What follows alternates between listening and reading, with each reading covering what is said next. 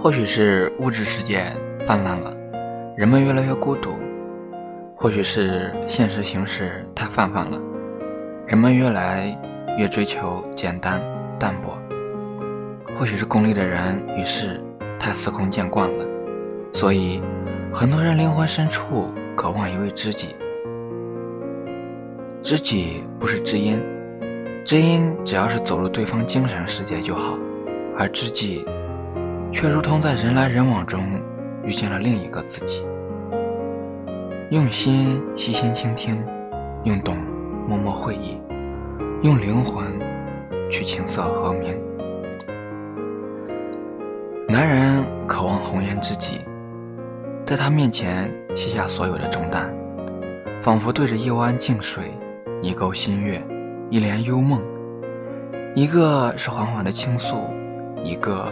是静静的聆听，仿佛是世界上最美好的一首诗，既美好又圣洁。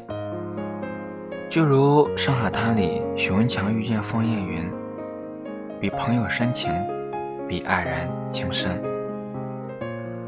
女人渴望蓝颜知己，在他面前忘记俗世的累与倦，仿佛又回到了未嫁时的模样。清水出芙蓉。嫩芽出绿般，遇到欣赏、赞美，焕发自信、活力。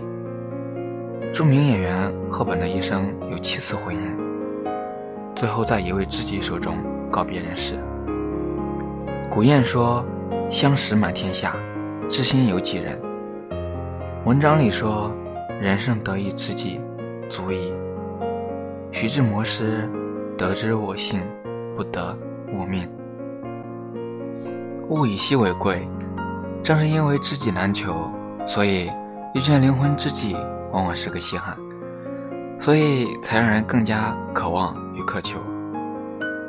低俗的人不会有知己，小人趋于利，永远不会懂知己的高度。浮躁的人不会遇见知己，因为人潮人海里早已丢了自己，何求知己？浅薄的人不会留住知己。纵是遇见，也无法停留。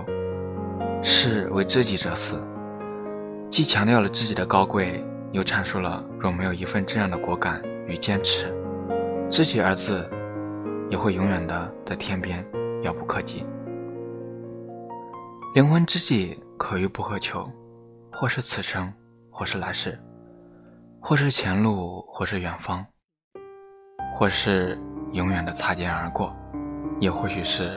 蓦然回首，那人却在灯火阑珊处。